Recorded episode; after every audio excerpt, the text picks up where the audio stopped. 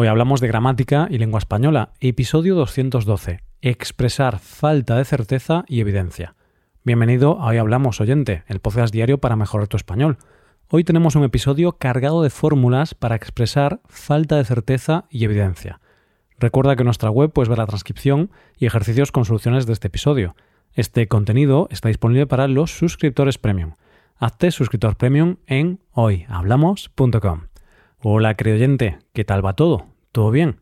Estoy seguro de que estás pasando un día estupendo. O debería decir, estoy seguro de que estés pasando un día estupendo. ¿Estás o estés? Bien, pues vamos a responder a esta duda gramatical muy pronto, ya que vamos a dedicar este episodio a revisar estructuras que muestran dudas, inseguridad, falta de certeza. En el último episodio de gramática y lengua española practicamos construcciones que usamos cuando tenemos certeza de algo. En este episodio vamos a hablar de todo lo contrario, de frases para decir que no estamos seguros de algo.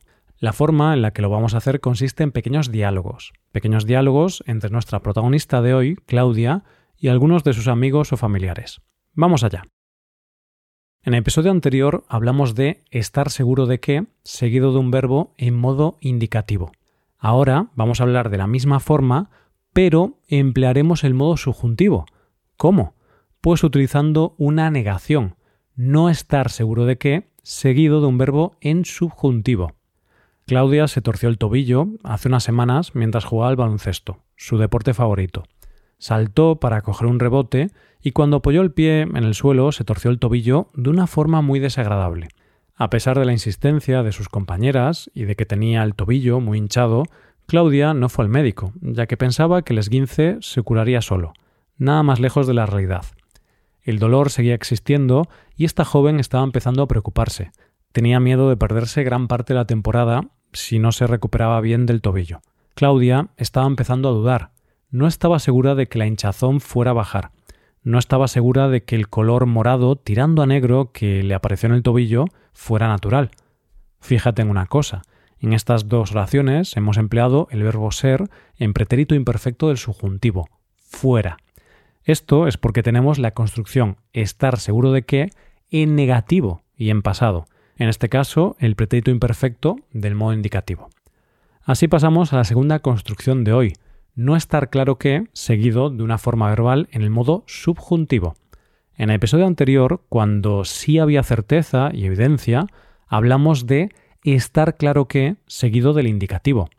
Ahora, al emplearla de forma negativa y mostrar falta de certeza, utilizaremos el subjuntivo. Claudia no quería ir al médico, pero estaba empezando a cambiar de opinión. Hace unas semanas su tío fue a echarle un vistazo a su lesión.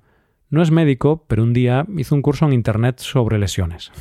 Le dijo, no está claro que este esguince vaya a curarse por sí solo. Con mi experiencia en esta materia, te recomendaría que fueras a un médico. Gracias, tío, pero el curso que hiciste fue un curso de tan solo dos horas. No está claro que esos cursos tan cortos sirvan para mucho, pero te haré caso, lo consultaré con un médico, respondió Claudia. En esta situación estamos usando el presente del modo subjuntivo del verbo ir. Como usamos la construcción de certeza en negativo, no estar claro, debemos usar subjuntivo en la segunda parte de la oración. No está claro que este esguince vaya a curarse por sí solo. Y en la otra oración usamos el presente del subjuntivo del verbo servir. No está claro que estos cursos tan cortos sirvan para mucho.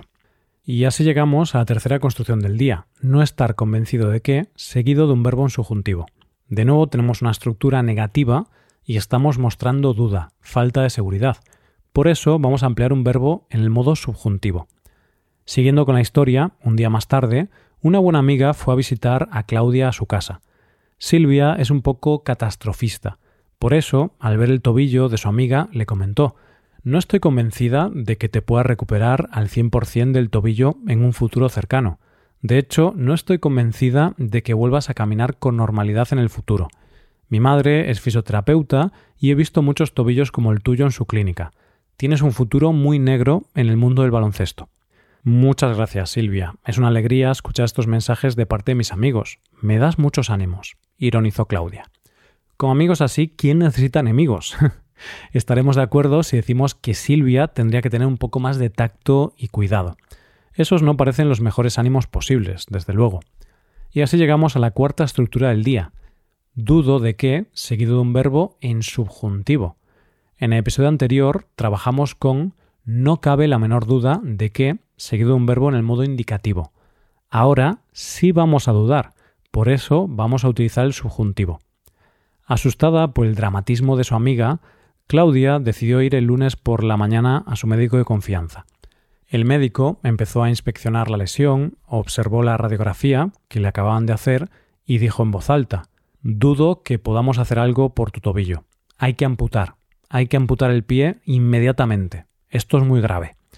El médico, al ver la cara de Claudia, le dijo rápidamente Es broma, es broma. Hoy me he despertado más gracioso de lo habitual. No te preocupes. Podrás caminar con normalidad en unas cuatro semanas. No es grave.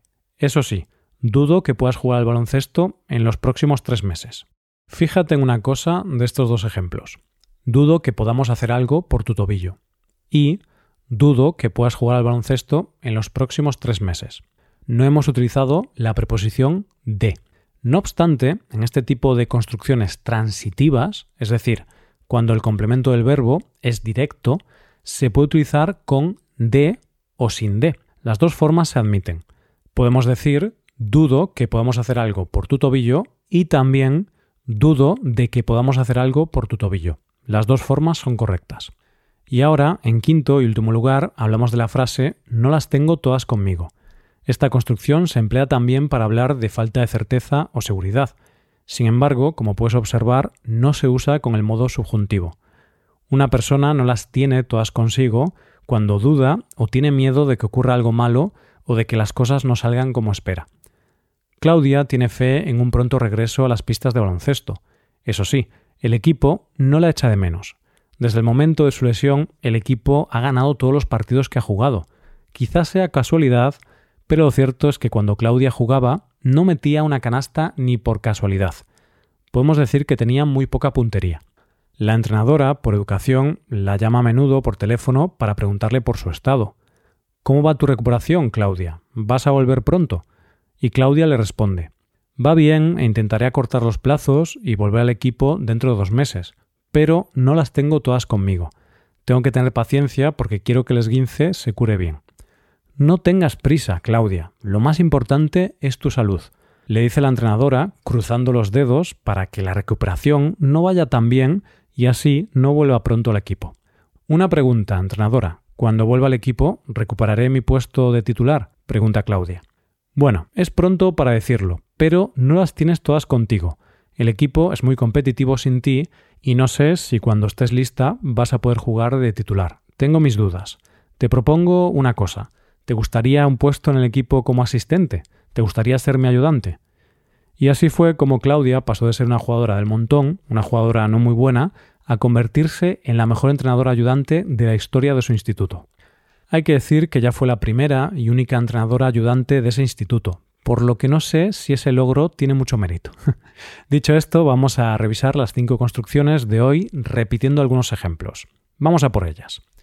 La primera ha sido no estoy seguro de qué más subjuntivo.